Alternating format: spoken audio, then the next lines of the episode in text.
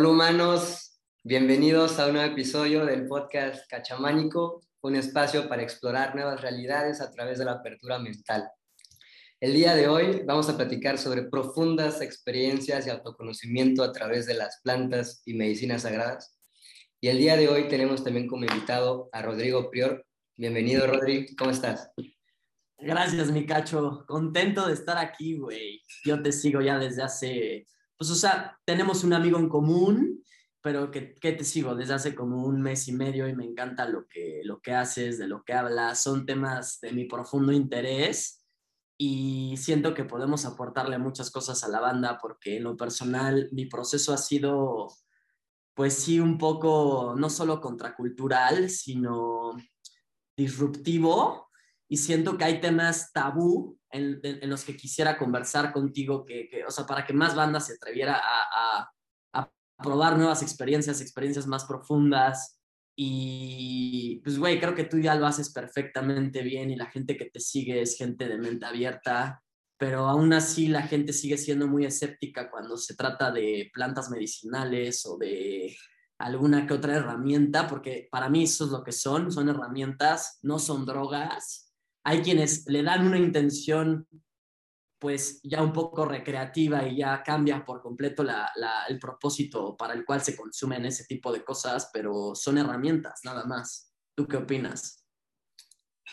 Fíjate que a mí me gustaría que nos platicaras cómo empezó tu camino o tu apertura hacia este tema. Si desde el, inicio tú ya tenías eh, apertura para buscar estas herramientas o tenías una percepción distinta antes de vivir las experiencias? En mi caso, primero empecé a leer todos los libros que pude, eh, no solo sobre... Que llegaban a ti. Ajá, no solo sobre psicodélicos, sino de autoconocimiento, pero curiosamente habían unos libros de autoconocimiento que habían sido producto de experiencias psicodélicas. Entonces dije, oye, pues, pues qué magia tienen estas plantas para llevarte a una experiencia que te ayuda a conocerte a ti mismo. Entonces dije, ok, eso no lo voy a saber solo leyendo los libros, me tengo que animar alguna vez a vivir esa experiencia en carne propia. Entonces, a, mí como la magia de esas plantas me quedó claro hasta que viví las experiencias. Pero yo al principio sí tenía como esta visión, a lo mejor no negativa, pero sí de rechazo hacia ese tipo de, de medicinas. ¿Cómo fue en tu caso? Wow, pues güey, qué chingón que te diste la oportunidad de experimentarlo. Cuando algo ya no solo es teoría y se vuelve real, algo que tú vives con tus cinco, o sea, te, te, te, es como inmersivo ya la experiencia, es como cuando vives la muerte de alguien, sabes que nos va, o sea, todo mundo sabemos que nos vamos a morir, ¿sabes? Eso es un hecho, pero cuando vives la muerte de alguien cercano, ya no es teórico, ya no solo es información, ya te queda claro, porque lo estás viendo, que esto se acaba, ¿sabes? Entonces, esa experiencia, cuando ya deja de ser solo teoría, que lo es lo que pasa en los libros, em, y pasa a ser algo que tú ya experimentas, todo cambia. Porque hasta entonces quizá puede ser una creencia, pero cuando lo vives, se vuelve ya un saber. o sea, a mí me preguntan, ¿crees en Dios? Y yo no creo en Dios, yo sé que Dios existe, ¿sabes? Porque ya lo viví. O sea, ya, ya sentí esa presencia. Le puedes poner cualquier cara o cualquier etiqueta, puede ser amor, Dios, universo, lo que sea, pero todos en lo profundo de nuestro ser sabemos que existe una presencia que orquesta cada movimiento del universo y que hace que cada movimiento sea completamente sincrónico, perfecto, coherente, y, todo a, pesar de que es como una paradoja entre el caos y el orden, porque a pesar de que vivimos inmersos en una realidad de caos, el orden es perfecto. Es como una dicotomía, ¿sabes? Es, a pesar de que haya caos, es perfecto todo.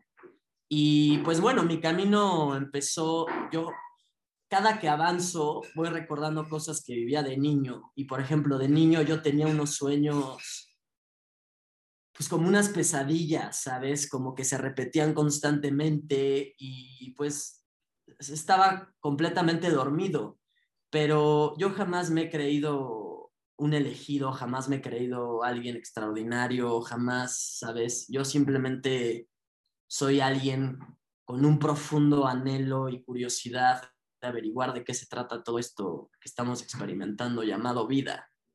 En mi camino empieza así, cuando yo en lo más profundo de mi ser me doy cuenta que la vida puede ser de otra forma. O sea, yo me empecé a preguntar cosas como, ¿por qué hay gente que le va como le va y por qué hay otras personas que, no sé, por qué hay gente que vive enferma y, y no le va bien económicamente y por qué hay gente a la que sí? a pesar de que caminen en la misma calle, vivan en el mismo país y estén gobernados por el mismo sistema económico, por el mismo sistema social, cultural. O sea, caminas al lado de alguien que vive una realidad completamente diferente a la tuya, a pesar incluso de que vivas en la misma casa que esa persona, ¿sabes? No sé, hay, hermanos que son gemelos y a pesar de que se parecen físicamente, pues tienen una personalidad completamente diferente todo es diferente porque cada persona es única, ¿sabes? Entonces empecé a cuestionarme todas estas cosas y, al igual que tú, pues hasta ese momento yo estaba completamente alejado de cualquier droga, de cualquier experiencia que pudiera estimularme. Y yo empecé con los libros también y fue un hambre voraz. Fue como cuando tienes muchísima hambre y estás en un buffet y comes y comes y comes y jamás te llenas empecé así con los libros, ¿sabes? Entonces fue un hambre voraz que yo leía y leía y leía y leía, y leía todo, o sea, hasta ahorita, hasta la fecha, sigo como con una curiosidad muy, muy grande de seguir explorando. Y es así como pues las cosas fueron llegando a mi vida, porque a todos nos pasan, a todos nos pasan sincronicidades, a todos nos pasan eh, momentos en los que, o sea, en los que quizá todo esto es demasiado perfecto para ser una casualidad, pero no todas las personas están abiertas, despiertas y conscientes a ver que eso sucede. Entonces siento que parte del autoconocimiento también es estar muy, muy consciente y despierto de todo lo que sucede a tu alrededor, porque nada es casualidad. Ni esta conversación, ni el post que te aparece en Instagram, ni el libro que llega a ti, ni la persona que conoces, ni el lugar al que vas, a la hora a la que vas, el día al que vas, ¿sabes? O sea, cuando empiezas a ver todas esas variables, empiezas a conectar puntos. Y eso hace que tengas una comprensión más profunda de por qué estás creando lo que creaste, o sea, la realidad que estás experimentando. Que al final Em, yo empecé a ser mucho más abierto a todo ese tipo de cosas. O sea, ¿por qué, ¿por qué puse esa persona frente a mí? ¿Por qué me vino a enseñar tal tal cosa? Entonces, al estar mucho más abierto que eso a mí, me lo dieron los libros. Sí siento que los libros fueron la herramienta y sigue siendo la herramienta, mi herramienta favorita para tener este autoconocimiento y este despertar no necesariamente la banda tiene que eh, recurrir a los libros. Hoy hay muchas otras herramientas como lo que tú haces, un video, un podcast. Este, solo es encontrar cuál es tu manera, la, la manera en que se adapte a ti para aprender o para consumir información. Entonces, yo lo veo de esta forma. Hay tres, hay tres maneras en que puedes abrir tu mente. La primera es leyendo un libro, la segunda es viajando, viajando pues ya sea físicamente o, de otra manera, y la tercera es teniendo una conversación con alguien, escuchando. Yo en ese momento, a mis 18 años, no tenía dinero para viajar, em, no, no sabía nada de los viajes ancestrales ni de todo esto que vamos a hablar. Y y no conocía necesariamente gente interesante, o sea, sí, pero dentro de mi mismo círculo. No había gente que, no, nunca me tocó toparme con un cacho, por ejemplo, con un cachamanco, cabrón. O sea, sabes que, que me pudiera volar los sesos, ¿sabes? O sea, nunca me, nunca me tocó. Entonces yo recurrí a los libros, güey. O sea, porque al final dije, es, o sea, los, es, son los libros las herramientas que voy a usar para expandir mi mente y yo lo veo de la siguiente manera. Entre más absorbes información, tu mente como un globo se va expandiendo y jamás vuelve a ser del mismo tamaño. Entonces el panorama se vuelve mucho más amplio de la realidad. Para mí, la verdad es un conjunto de puntos de vista. Es decir, o sea, si yo te enseño, no sé, mi teléfono eh, de frente, o sea, tú estás viendo la parte de la cámara, pero yo estoy viendo la pantalla. y, y, tu realidad del teléfono es distinta a la mía porque lo estoy viendo de otra manera. Entonces, para mí, la búsqueda de la verdad es ver el mismo objeto desde muchos puntos de vista. Claro. Y así tienes un panorama mucho más amplio de lo que es lo que estás observando, ¿sabes? Entonces, para mí ha sido como un, o sea, como saltar de distintos puntos de vista de tal forma que pueda tener un panorama mucho más amplio de la realidad. Nadie hace algo malo de acuerdo a su modelo de ver el mundo, como dice el Neil Donald Walsh. Todo mundo cree que está haciendo lo correcto, por eso lo hace. ¿Sabes? Tanto el científico que tiene un pensamiento muy objetivo, él, sabe, él cree que está en lo correcto, porque si no, no estudiaría ni haría lo que hace. Pero lo que el error está en llegar a, o sea, en, aseverar que tu percepción de, de, la realidad es la única. ¿Sabes? Cuando el científico también puede escuchar al místico. Y el místico puede decir, güey, mi percepción de la realidad es completamente diferente a la tuya, ni tú ni yo estamos equivocados, simplemente tú estás, tú estás teniendo la experiencia que tienes que tener para, porque al final no creo que, sea casualidad que un alma venga a un cuerpo a ser científico, porque quizá te contribuye al plan de su alma. El caso es que para mí todo es necesario, si no, no existiría. El científico es necesario, tanto el místico, ¿sabes?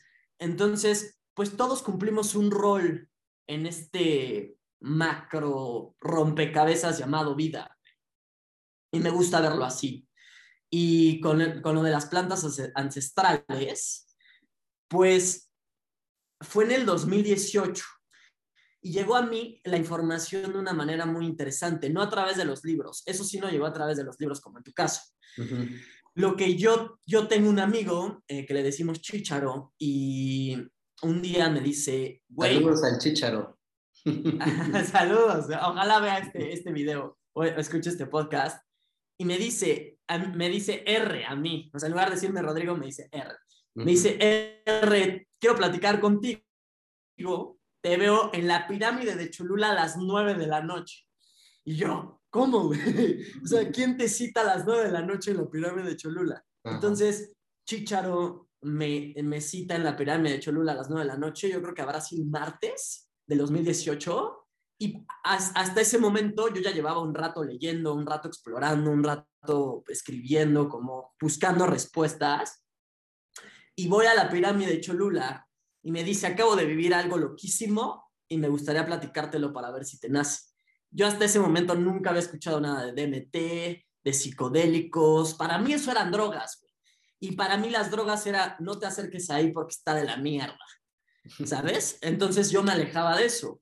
Pero me dice, me empieza a platicar de los indígenas, me recomienda un libro que se llama El Sexto Sol, que leí de José Luis Murra, muy bueno, que habla justamente de, de, pues, güey, de, de, de la cultura maya y de cómo cuando, no, ¿qué cultura maya? Habla de la conquista y cómo los, cómo los españoles llegan a América y nos quieren adoctrinar con, con, pues, con, el catolicismo. Y entonces, pues, quieren, destruyen todo rastro de, de sabiduría indígena. Y entonces, un, no sé si era obispo de Tenochtitlan, lo mandan por ahí de Mérida, por esos rumbos y lo mandan allá y lo secuestran unos, unos indígenas. Y entonces el chiste es que no sé si sea, no sé si haya sido este, ciencia ficción o, güey, haya sido real la historia, pero tú ya sabes que, pues, güey, te, te, te, dan la información a través de esas historias. Y entonces este, no sé si era obispo, no o, o, no, era un evangelizador. El güey, la misión del español era ir a esos territorios de, de, México para llevar el catolicismo. Entonces los indígenas lo secuestran y no me acuerdo si, no, no, güey, los mayas en qué, o sea, no sé si haya, si haya habido mayas todavía en ese momento de, de, de la, o sea, cuando, cuando estaban los aztecas, ¿todavía había mayas? Eh, sí, hay momentos en el que empiezan a, mezclarse diferentes culturas, entonces obviamente sí. Porque quiero recordar exactamente si, qué, qué, qué, eran. Pero bueno, eran indígenas, se secuestran y le dan ayahuasca. Mm. le dan, le, le, dan, le dan ayahuasca y entonces cuando le dan ayahuasca este güey, güey, o sea, tiene esa experiencia, el güey regresa y dice, lo que estoy tratando de predicar es una mentira. O sea, el catolicismo es una puta farsa. Y entonces, cuando el güey tiene esta experiencia, este shock de, de, este, este, pinche, pues esta apertura de conciencia, el güey regresa en sí y dice, no puedo seguir predicando con esto y regresa a Tenochtitlan y le dice a los españoles, no mames, acabo de descubrir algo, o sea, fue increíble, y lo matan. Y entonces, pues, güey, o sea, a mí llegó esa información y estábamos en la pirámide y me dicen, empieza a platicar Chicharo de estas historias, de las pirámides, etcétera. Yo dije, verga, sí me, da, sí me da curiosidad. Y en ese momento no era ayahuasca, era shanga, que ese, esa se fuma. Mm. Y, es la raíz del, no sé de qué planta, creo que, no me acuerdo qué, qué raíz es, pero pues güey, voy con el chamán, se llama Julio. Este, y saludos a Julio también. saludos a Julio también. Y se llama Julio, y entonces para no hacerla muy larga, em, esa experiencia que tengo, llego a la ceremonia, yo no sé, yo, tenía, yo me estaba cagando de incertidumbre.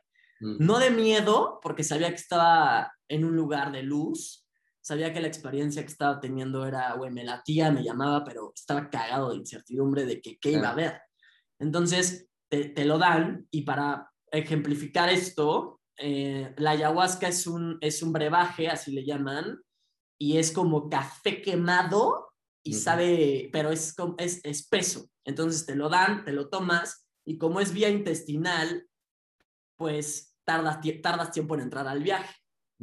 te puede, como los hongos, te los comes y tardas 30 minutos en entrar y vas entrando gradualmente. Cuando menos te lo esperas, ya estás en el viaje. Pero con la shanga es fumado y entras en 7 segundos. Mm. Pero la ayahuasca te puede durar el viaje tal vez 4, 5, 6 horas y el shanga dura 15 minutos. Mm. Entonces, me dan, eh, o sea, se acerca Julio, me da de fumar y me dice, cuenta hasta siete y exhalas. El humo muy denso y entonces cuando yo lo, cuando yo lo inhalo, me dice, yo nada más escucho su voz, uno, dos, tres, cuatro, y por ahí del cinco y del seis, güey, ¡pum! O sea, me lo da mis cachetes así como de humo, se inflan y cuando dice siete, me dice exhala. Y suelto, y güey, una locura. O sea, pues como tú, te, como tú lo has de haber experimentado, mi cacho, o sea, puedes leer acerca de esto, pero no, jamás te vas a acercar a lo que se siente vivirlo. Y yo ahí, en esa experiencia de Shanga, podría decirte que hasta ese entonces, que yo habré tenido 20, 21 años, hasta ese momento para mí el amor era un concepto filosófico que trataba de, aplicar y de integrar a mi vida, pero no tenía ni idea de qué era el amor. En ese momento supe que era el amor. O sea, en ese momento vi, vi, viví el amor. O sea, tuve esa experiencia y fue, el amor es pues todo, güey, lo que nos sostiene. Y empecé a entender aspectos de la realidad muy profundos y pues en pocas palabras esa fue una experiencia que hermosa, fue de los mejores días de mi vida, definitivamente. Y esa experiencia, pues lejos de que la gente tenga una expectativa, yo digo, yo digo que cada experiencia es singular. Eh, nunca, o sea, quizá tú y yo podemos hacer el, o sea, tú y yo podemos tener la misma experiencia, pero pues ninguna va a ser igual, ¿sabes? Y algo importante que la gente debe de entender es que no es casualidad la gente que escuche esto que lo esté escuchando. Entonces, pues esto, todo, o sea, cualquier cosa surge como un impulso de curiosidad, ¿sabes? Cuando te empieza a dar curiosidad, cuando empiezas a decir, wow, o sea, quisiera, ese para mí es un llamado de, dale por ahí, acércate Em, lo que sí es que como todo, con el fuego puedes cocinar, dar calor o quemar a alguien, güey. ¿Sabes? Entonces, eh, es lo mismo con todo, o sea, nada es bueno ni malo, para mí solo es, un, es un una construcción humana, pero pues sí, todo depende de la conciencia detrás de, de, lo que estás haciendo y pues solo tú, solo yo sabemos o sé por qué hago lo que hago. Y está chingón que hagas lo que hagas, no necesariamente como por, algo profundo, yo no sabía qué iba, pero sabía que era curiosidad. Y volví a conectar como con ese niño, de, con ese Rodri de 10 años que le daba curiosidad todo. Entonces, pues fue curiosidad lo que me llevó ahí. Y pues sí, o sea, al final esas plantas, desafortunadamente mucha gente pues las usa para otros fines, desde otra conciencia, y pues eso no, o sea, eso no hace a la ayahuasca o al hongo malo. O sea, quien tiene el pedo es la gente que lo usa, no la planta en sí. Eso es lo que la gente debe de entender. Y con cualquier, bueno, no le llamo droga a eso, pero si le quieren llamar drogas, con cualquier droga. O sea, no es bueno ni malo, simplemente es por qué lo haces, desde dónde lo haces, cuál es tu intención. Y, y entonces, pues al final, eso hace, creo yo, que pues este tipo de cosas como los hongos, como la ayahuasca, quieran como, un, como una connotación negativa, porque sí, debe haber gente que lo hace recreativo, güey, nada más para escapar de su realidad, y gente con curiosidad como yo, que lo curioso es que tanto en el Shanga, que lo he hecho dos veces, ayahuasca lo he hecho una vez, y apenas hace 20 días con mi novia hice hongos.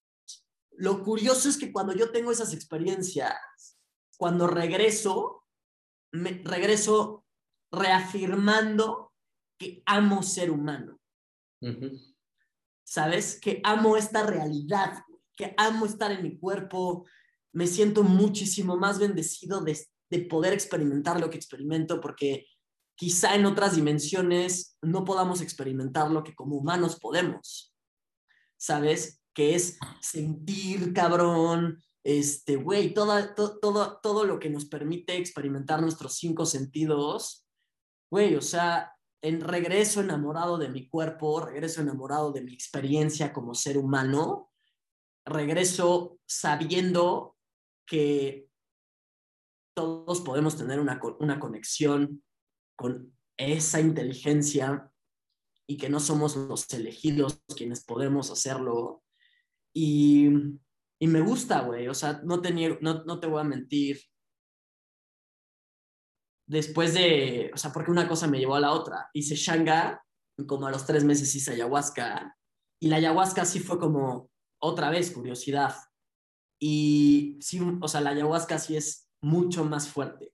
Hasta, hasta este momento, en mis 23 años, no he tenido una experiencia más fuerte en mi vida como lo ha sido la ayahuasca. O sea, si está en el top experiencias fuertes, güey. O sea, intensas y de tanta pinche información como lo fue la ayahuasca. Sí, güey. En mi caso, la experiencia con la ayahuasca fue una confrontación con la sombra por completo. Entonces, a ese nivel es el que yo considero lo fuerte que fue la experiencia, porque cada cuánto estamos dispuestos a enfrentar las partes más oscuras de nosotros mismos. Y ahí no te puedes hacer tonto, o sea, o lo ves y lo confrontas y lo aceptas y lo abrazas, o no va a terminar nunca. Entonces, para mí sí fue muy fuerte, pero al final se convierte en una profunda experiencia de autoconocimiento cuando te atreves a tener la apertura de verlo así. Si no vas a decir, ah, claro. fue un mal viaje. Para nada fue un mal viaje. Fue una experiencia claro. que, te cuesta asimilar o aceptar, pero, claro. pero siempre hay algo que te deja conocerte a ti mismo cada vez de una forma más profunda. Claro, y acabas de, acabas de decir algo súper, súper importante, bro. Y es que, eh, güey, como nosotros hemos asociado la oscuridad con algo malo, porque en la oscuridad no podemos ver, porque en la oscuridad no hay claridad, porque simplemente o sea, no, no, o sea, como cuando caminas en la noche, hemos asociado la noche con la oscuridad, con lo malo. Entonces, y hemos asociado la luz o la claridad con lo bueno. Y entonces todos nos estamos dirigiendo hacia la luz en lugar de dirigirnos hacia la oscuridad para iluminarnos ahí. Justo para mí, cuando estás en la oscuridad es cuando más cerca estás de iluminarte. Mm. ¿Sabes? Cuando, o sea, cu- cuando estás, si ahorita cualquier persona que nos está escuchando está conf- confrontando o atravesando un, un periodo de, creo que me trabé, güey. Eh, ahí está. Si cualquier persona que esté atravesando un, un periodo como de oscuridad, yo lo, yo lo que he aprendido es que cuando estás ahí es cuando más cerca estás de iluminarte, cuando más cerca estás de la luz. Porque el alma no puede conocer su máxima luz sin primero no atravesar su máxima oscuridad. Y hay dos caminos, por eso es el símbolo de infinito. O sea, todo el tiempo la energía se está moviendo así, de arriba hacia abajo. Y si tú lo mueves rápido, pues es como una espiral, como la del ADN. Y lo que pasa es que no puedes ir solamente hacia, los, hacia la luz, porque, los, o sea, porque el movimiento natural del universo es, es, es, es este infinito que va de, de arriba hacia abajo. Entonces el propósito no es ir hacia la luz ni ir hacia la oscuridad.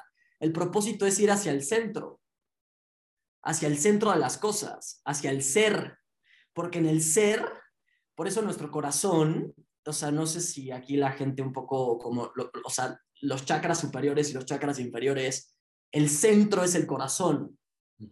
Entonces el corazón está en el, en el, en el pecho porque es el centro del ser, ¿sabes? Y el centro es el presente, es el ahora. Y a lo que voy con esto es que hay dos caminos. No sé, personas, no sé si ya viste la película, la de Rocketman de Elton John. Sí. Sí. O, sea, o sea, he descubierto que hay dos caminos. Puedes primero experimentar tu luz máxima para ahí encontrarte con tu oscuridad máxima o al revés. Por ejemplo, artistas como este cabrón que experimentó su luz máxima Sí. primero y después atravesó toda su oscuridad. Experimentó la- el, el ser más brillante que podía ser en este planeta, en este plano, en esta encarnación. Y cuando alcanza esa cúspide de luz total, se confronta con toda su oscuridad, con toda su peor mierda. Y cuando Elton John decida y hacerse cargo de esa oscuridad, confrontarla, atravesarla, es que puede equilibrar esas dos energías. Y entonces llega a su centro en el punto en el que conoció ya su luz y su oscuridad máxima. Y entonces se dirige hacia el centro y es en, es en- en ese punto donde se equilibra. Pero siento que eh, lo que acabas de decir es súper importante, güey, porque, o sea, la oscuridad hace posible a la luz. Claro. Y es justo en ese, en ese momento de oscuridad total donde te iluminas, donde encuentras tu luz. Yo, por ejemplo, ha sido al revés. El camino que yo tomé, cualquier, o sea, no sé, el, el alma creo que lo elige antes de venir. Y para mí, antes de llegar a mi luz máxima, que todavía no la experimento en, en esta dimensión, pero sé que voy a llegar, primero, con, o sea, primero toqué mi oscuridad máxima, ¿sabes? Y es lo que llevo haciendo pues este, este par de años, confrontar mi oscuridad máxima, mi, mi mierda más profunda, y ahí he, he encontrado mi luz, ¿sabes? Entonces, siento que cualquier camino que tomes, pues que al final pues ya, ya, está, ya, ya, está, ya está hecho, o sea, ya, ya, ya es. Simplemente es recordar que cualquier camino te va a llevar al centro. Claro. Entonces, por ejemplo, en, en, en el corazón, o sea, por ejemplo, si tú, si tú ves el emoji del corazón o un corazón, es esta figura. Y parte de aquí, de abajo, que es cuando el ser se divide y crea esta dualidad. Entonces, cuando el ser se divide, se crea Cacho y se crea Rodrigo, y entre más se separa Cacho y Rodrigo, más crees que tú, que, que yo soy tu enemigo y que tú eres mi enemigo, ¿sabes? Entonces, la gente que, o sea, que es como que canta guerra a otra persona es porque está tan separado de ese ser, de ese centro, que llega un punto en donde se hace esto, o sea, en donde ya no pueden estar más separados y se confrontan y crean este, y, crean, y crean este, o sea, esta figura que parte del centro, se separa y regresa. Entonces, a pesar de que estemos separados, vamos a llegar al mismo centro todo el tiempo, ¿sabes? Y, y, y pues bueno, güey, o sea, toda, toda esta información, pues siento que sí hay que ser valiente como para adentrarte en, como para explorar todo este tipo de cosas, pero creo que a cada quien le llega su momento. ¿Tú qué opinas? Yo quiero llevar la conversación a un nivel más profundo, porque mencionaste una historia bien interesante del evangelizador que después de esta experiencia cambia por completo su interpretación de lo que era Dios. Entonces siento que es un temor o un miedo que pueden llegar a tener las personas antes de vivir estas experiencias y de alguna forma se convierten en frenos. Pero qué curioso que tengas miedo a cambiar de opinión, o sea, porque ya estás como con este miedo de que si vas a vivir esta experiencia y eres católico, resulta que cambias de religión o cambias tu interpretación de, eso que consideras que es Dios. ¿Qué te pasó a ti? O sea, eh, ¿cambió la definición que tenías de Dios después de estas experiencias? Y también, ¿por qué crees que a la gente le da miedo el atreverse a vivir estas experiencias? Porque puede llegar a cambiar por completo la concepción que tienes de lo que llamamos vida.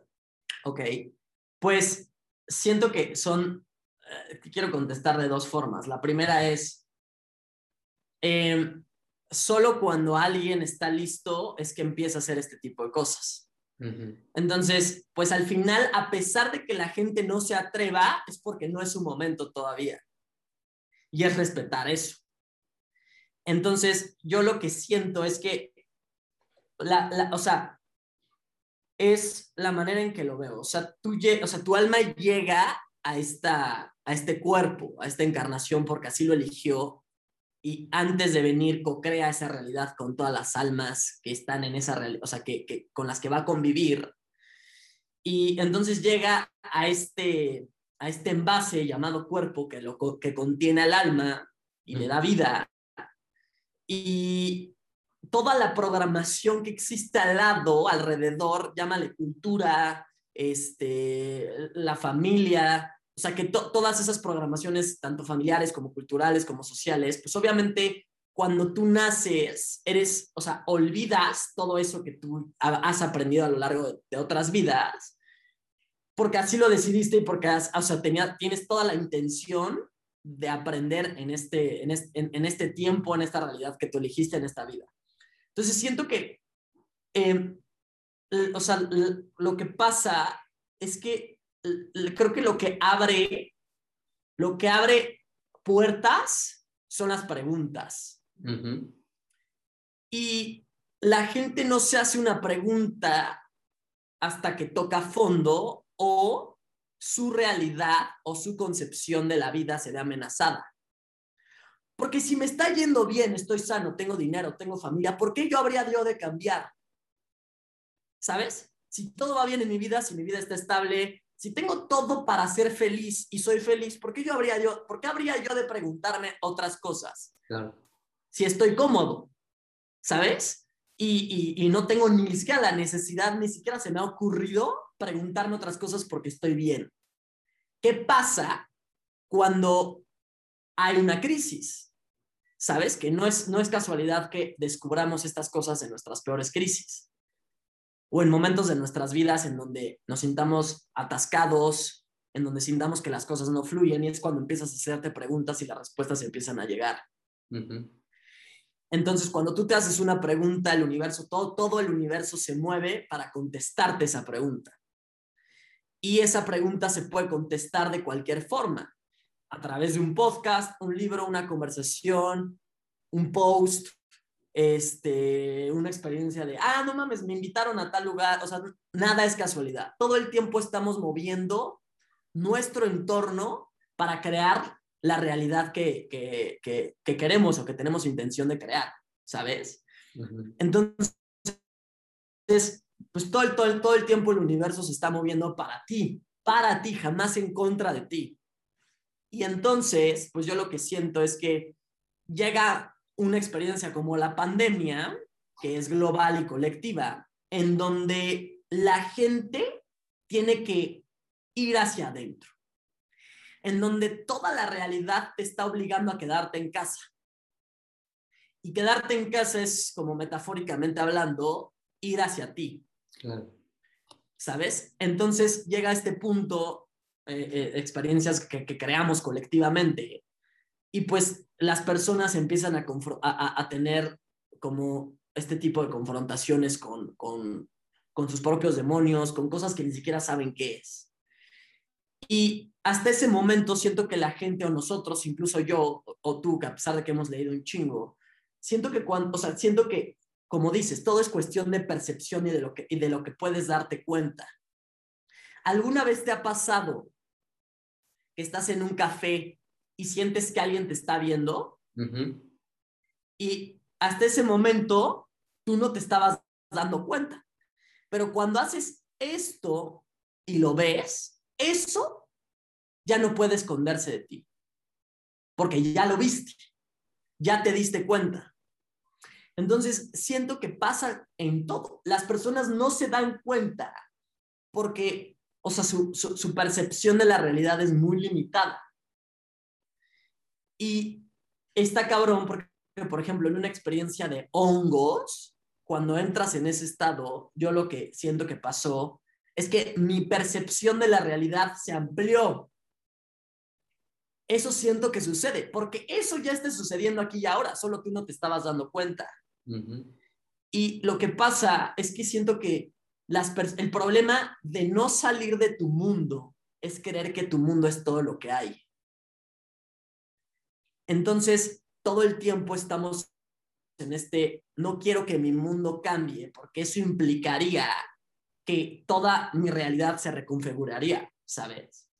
Siento que el miedo es natural porque una, es desconocido para ti lo que estás a punto de vivir y dos, nunca vas a volverla a ser la misma persona.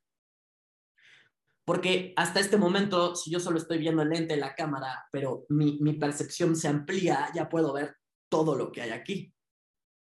Y para mí es eso, güey. O sea, lo único que estamos haciendo es ampliar nuestra percepción de la realidad, ver más.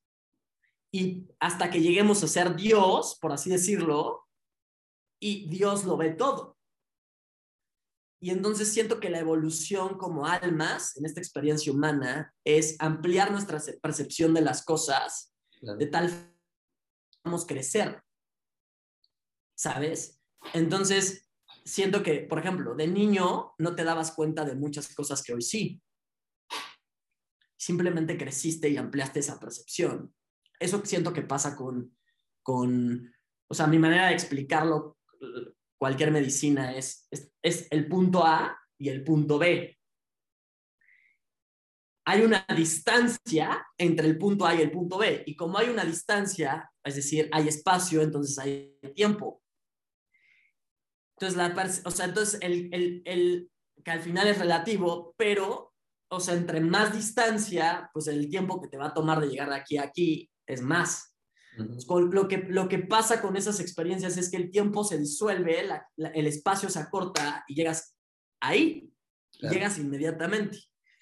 Entonces, por eso siento que llegas a ese, a ese ser, pero cuando llegas del punto A al punto B y regresas a la A, sabes que esto existe. O sea, sabes que todo lo que hay entre la distancia del A y el B, tú no lo veías hasta que tuviste esa experiencia cuando regresas no vuelves a ser la misma persona. Hay mucha gente que está, como, como tú estabas, como en rechazo a estas plantas medicinales o a estas plantas de poder, porque el, el, error de mucha gente está en creer que ese es el único camino para llegar ahí. Cuando muchos, o sea, muchos, mucho, mucha, mucha gente nunca lo, nunca lo toma o lo consume porque quiere con su propio trabajo llegar a esos estados sin necesidad de consumir nada. Entonces hay gente que solo, o sea, hay gente que cree que la única forma de llegar al ser o a Dios es a través de comer hongos. Cuando solo es una puerta, cuando solo es un camino. Y entonces es ahí cuando todo se desvirtúa, porque en realidad estás viendo un, un espejismo. O sea, no estás viendo la realidad. El espejismo te está permitiendo ver lo que hay, pero no es real, ¿sabes? Y siento que eso pasa. O sea, no me acuerdo cuál fue tu, tu, pregunta específicamente. Ah, ya, ya me acordé. Sí, lo que pasó es que mi percepción se amplió. No es que haya creído, no es que no haya, no es que dejé de creer en Dios, es que para mí Dios adquirió mucho más profundidad. Sea, para mí Dios dejó de ser esta figura que te pinta la religión, que está en los cielos, está sentado, es un hombre, y adquirió un Dios está en todo y en mí. Cuando entendamos eso, que lo dijo Jesús, o sea, lo han dicho maestros a lo largo de miles, de años, es que esas frases adquieren un significado mucho más profundo cuando empiezas a vivir esas verdades. No es lo mismo leer una verdad que vivirla. Y ese es el problema con mucha gente, que las lee pero no las vive. Que las habla pero no las vive. Y me ha tocado gente de, güey, ya sé, dime otra cosa. Sí, ya lo sabes, pero no lo vives. ¿Sabes? Esa es una, una, una gran diferencia. Sí. Y siento que de todo esto de lo que se trata es de vivir lo que uno dice o lo que uno lee. O sea, integrar el conocimiento. Claro.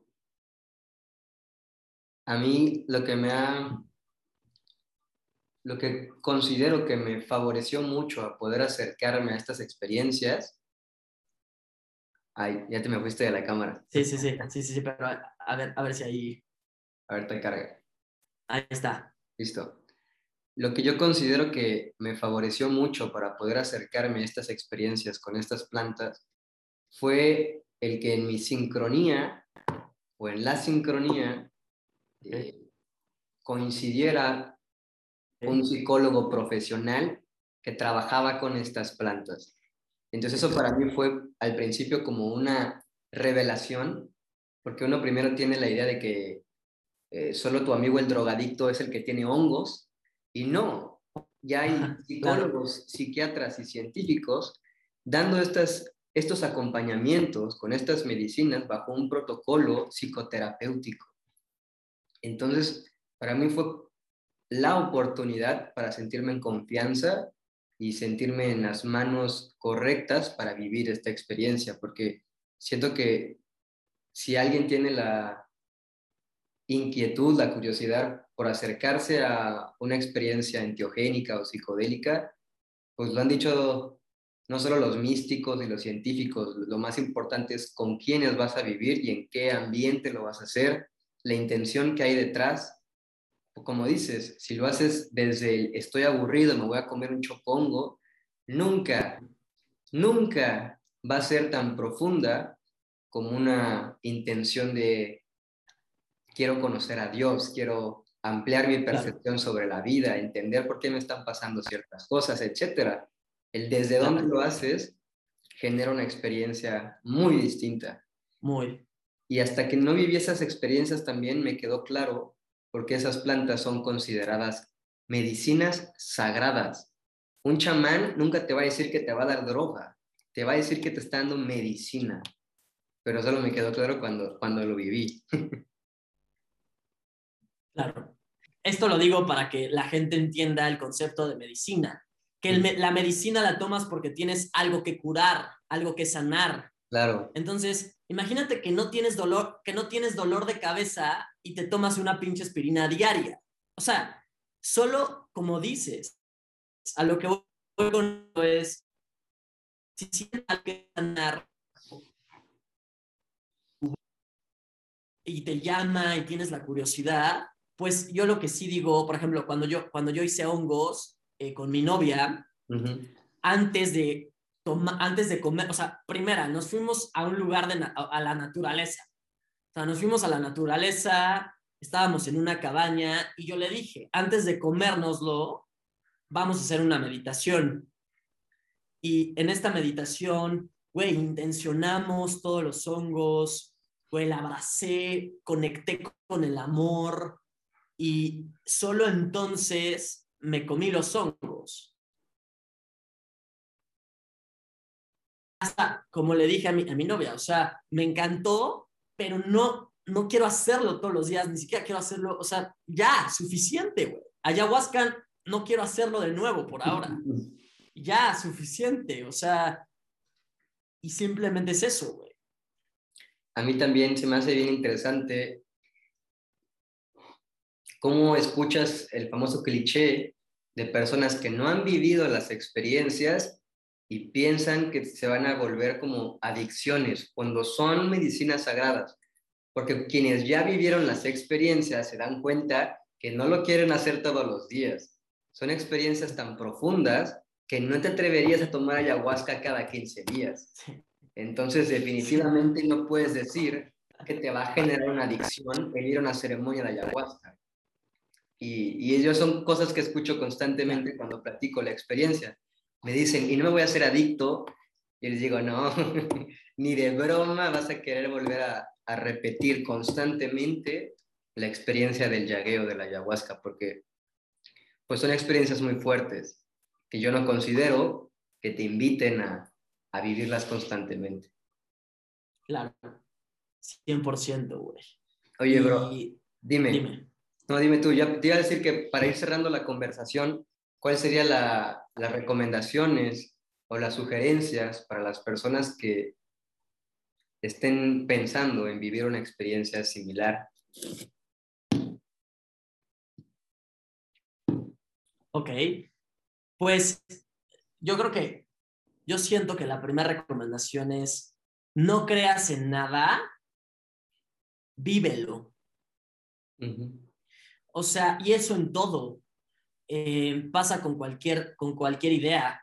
O sea, eso es algo que yo, yo me hubiese dicho a mí mismo desde hace ya un rato, si pudiera, es, no creas en nada, vive las cosas. O sea, las respuestas simplemente hazte caso, que se siente bien, que no, y que poco a poco te vayas acercando, o sea, que poco a poco vayas conectando tanto contigo a tal punto en el que hoy yo camino con toda la certeza de que todo lo que yo experimento yo lo puse frente a mí para seguir evolucionando y aprendiendo. Luego,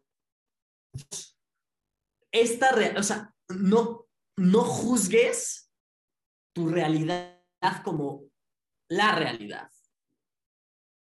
¿Sabes? Eh, para mí, todo esto, que, todo esto que estoy experimentando aquí y ahora solo es la consecuencia de algo más profundo. La causa no es lo externo, lo externo es el efecto. Y para mí ahorita estoy en un trabajo de aplicar esto que te estoy diciendo, de integrarlo a mi vida, porque todo lo que yo experimento lo creé. Y si no me gusta, y lo, que pasa es que la mayoría de las personas están creando su realidad de forma inconsciente. No saben que lo están haciendo, no saben que lo saben, ¿sabes? Entonces, a pesar de que pues todo ya esté, o sea, de que, de que, de que todo ya esté escrito y las cosas estén, y, siento que es como, o sea, por algo tenemos presentimientos, por algo llegamos a tal punto en el que decimos, no estoy cómodo con mi realidad, la voy a cambiar, o sea, la voy a transformar. Y para mí es, no le hagas caso, o sea, no, te enganches con tu vida externa, no te enganches, porque ahí no está la causa. O sea, si, sea cual sea, si estás enfermo, si no tienes dinero, si no fluye tu trabajo, no te enganches, no, no desperdicies tu energía tratando de cambiar lo externo sin antes ir a la causa primero. Entonces, por ejemplo, te voy a poner un ejemplo. Hace poco, un aspecto de mi vida dejó de fluir. Y en lugar de yo decirme a mí mismo, ah, puta madre, ¿por qué no? Y pelearme con la realidad, cuando la realidad solo es el puto espejo. Es como si te ves al espejo y tratas y agarras a madrazos el espejo, intentando cambiar la cara. Cuando el espejo solo te refleja quién eres. Y a quien tienes que transformar es a ti. El espejo solo refleja quién eres. Para mí pasa lo mismo con esto. O sea, no te enganches, esto solo es una apariencia. Si quieres cambiar la realidad y reflejar otra cosa, ve hacia ti. Por eso es para mí lo que digo, o sea, un árbol no puede crecer cuando las raíces están podridas o rotas y las raíces están en ti. Por eso siento que todas estas experiencias son muy introspectivas y te llevan a ti.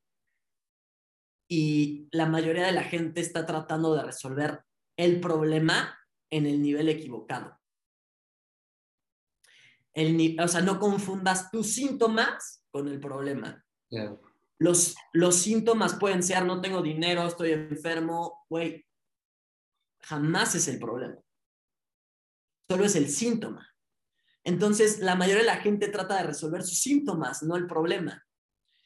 Y por eso tarda tanto tiempo en resolverse y en cambiar. Y siento que esa es la recomendación, o sea, no o para mí es una, un día hice una lista de cuáles son mis síntomas y cuáles son los verdaderos problemas. Y no, o sea, es simplemente saber discernir entre el síntoma y el problema y pide y se te va a dar. Pide respuestas. O sea, genuinamente si quieres cambiar, no sé, o sea, yo, yo, lo que digo es, o sea, genuinamente si, deseo con todo mi corazón ya no vivir la, de la manera en que vivo, ya no quiero estar enfermo, ya no quiero, ya, güey, ya quiero, quiero que mi vida sea diferente, si lo pides desde tu corazón, las respuestas van a ir llegando. Y tú eres, por ejemplo, este podcast es la respuesta a la pregunta que se hizo otra persona. Seguro. Y eso, y eso, y eso es lo chistoso, güey. O sea, eso es lo, eso es lo chingón. Nosotros vamos a hacer la respuesta a la pregunta que alguien se hizo. Y va a llegar, lo va a ver y va a decir, ah, qué casualidad, estaba hablando de eso o estaba pidiendo algo así. No, no es ninguna casualidad, tú lo pusiste frente a ti. Entonces también es la gente que reconozca su poder, ¿sabes? O sea, es asume y reconoce tu poder porque tú estás convocando a tu experiencia todo lo que estás viendo. Y si eso implica hacer ayahuasca porque te nace, lo sientes y si las cosas se dan, hazlo, sin puto miedo. O si hay miedo, pues güey, date. E-, eso es algo que a mí me ha hecho avanzar mucho. O sea, ¿qué tienes que perder? Si no te sientes cómodo con tu vida, ¿qué tienes que perder? Güey, ¿sabes? Entonces, es eso. O sea, mi recomendación es, háganse caso y dejen que sus propios presentimientos los guíen hacia las personas indicadas, hacia los eventos indicados, hacia las experiencias indicadas. Todo es perfecto, todo lo que estás viviendo es algo necesario para tu experiencia, si no, no lo estarías viviendo.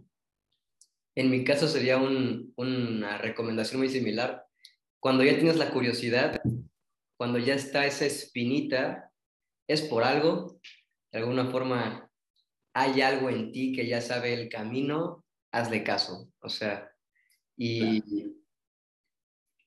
si hago mucho hincapié en vivir las, ese tipo de experiencias, sobre todo, con personas muy capacitadas para acompañarte en ese proceso, porque no es algo cotidiano, por lo menos hoy en día, hace 3.000 años para los mayas y los aztecas a lo mejor era más cotidiano, pero para nosotros son profundas experiencias para conocerse, entonces sí se requiere de un acompañamiento profesional o por lo menos adecuado.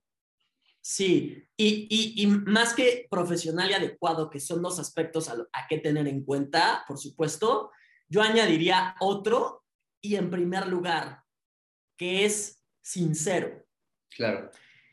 Eh, güey, tú sabes cuando alguien está siendo sincero, tú sabes cuando ah, quizá no seas el, el mejor chamán del mundo, güey, porque eso también se presta a un, depende de quién lo vea. Claro. ¿Sabes? Pero si la intención con la persona que lo estás haciendo, si lo sientes sincero y de corazón, es por ahí, ¿sabes? Y simplemente eso, que sea sincero. También tu anhelo y, y, y, tu, y, tus, y las ganas que tenga una persona de hacer, de hacer este tipo de experiencias. Claro. Pues muchas gracias, Rodri, por la conversación de hoy. ¿Hay algún curso que estés este, por dar en estos días? ¿Dónde te podemos encontrar para todas las personas que nos estén escuchando y quieran seguir eh, profundizando en estos temas contigo? Ok, pues estoy en redes sociales como Rodrigo Prior. Soy un pez con alas, es fácil de reconocerme. A ver si lo enfoca mi cámara. Mm, ahí está. Eh, y pues al final también es, a mí me gusta, prefiero que sea perfecto, prefiero que sea sincero que perfecto. Y todo mi camino ha sido sincero y simplemente los invito a que, a que me sigan. Estoy a punto de hacer un experimento bien chido, güey, porque tengo la profunda certeza de que puedo curarme la vista. No veo de lejos. Entonces, eh, estoy, quiero, quiero, quiero comprobar públicamente que, o sea, que, que se puede, o sea, ya me he curado varias enfermedades con, con pura meditación, con pura alimentación, etcétera, pero estoy a punto de hacer este experimento. Tal vez falle, ¿sabes? Pero, pero quiero que la gente lo pueda ver, porque si no fallo y me puedo curar la vista, uh -huh. pues quiero que sea una, una evidencia de que no Rodrigo Prior tiene el poder, sino cada uno de nosotros. Porque cero quiero que me vean como en un pedestal. Es, yo, yo quiero comprobar que el ser humano puede, y güey, lo, han, lo, lo ha comprobado mucha gente, pero la gente es muy escéptica, güey, por miedo. O sea, ¿dónde quedaría el papel del doctor si yo te dijera que te puedes curar solo? Uh -huh. Entonces, siento que hacia allá, hacia allá estamos yendo como humanidad. Todo, todo lo que, o sea, toda la, todo, todo lo que hemos vivido como, o sea, toda la industria farmacéutica, todo eso fue o ha sido necesario para la evolución del ser humano, pero yo siento que el, el, el error está en tratar al problema como si fuera un síntoma y que la gente se dé la oportunidad de asumir que tiene el poder para sanarse. Uh -huh. Y pues al final para mí no está en, en, o sea, porque las personas que no confían en sí mismas todo el tiempo están buscando una especie de gurú o autoridad que les diga qué hacer. Cuando cada uno de nosotros tenemos esa sabiduría dentro. Y el chiste está en dejar que, deja, o sea, cambiar o sea, desconfigurar el orden en cómo funcionamos los seres humanos, en que tiene que haber un, una autoridad que guíe a quienes no pueden, ¿sabes? O que les diga qué hacer, cuando todos tenemos ese, ese poder, solo que la mayoría de la gente todavía no lo descubre. Entonces, pues sí, estoy, a, o sea, estoy, voy con un doctor especialista en, en, ojos, no sé cómo se les llame, cabrón, uh -huh. que, me, que me dé el, el, diagnóstico, o sea, que me diga, tienes este problema, para, o sea, y lo voy a publicar para que, güey, estoy diagnosticado con este problema y aunque yo no me la crea, porque yo no creo que tenga un problema, pero para que la gente pueda ver que, que, que es real, o sea, que se puede, cabrón. O sea, que tienes el poder de sanarte, cabrón. Mm. Cualquier cosa. Y me emociona mucho, güey. Entonces me pueden seguir como Rodrigo Prior en redes sociales. Eh, pueden comprar mi libro, se llama El sistema no quiere que lo leas. Yo lo que les digo es que pues, ahí estoquenme, vean mi perfil y vean todo lo que tengo que ofrecer. Listo, bro. Pues espero que sigamos teniendo más conversaciones y te agradezco bastante que nos hayas prestado un ratito de tu tiempo para charlar por acá. Así será, hermano. Gracias a ti por hacer esto, güey. Te mando un abrazote. Igualmente, bro. Abrazo. Cuídate, güey. Bye.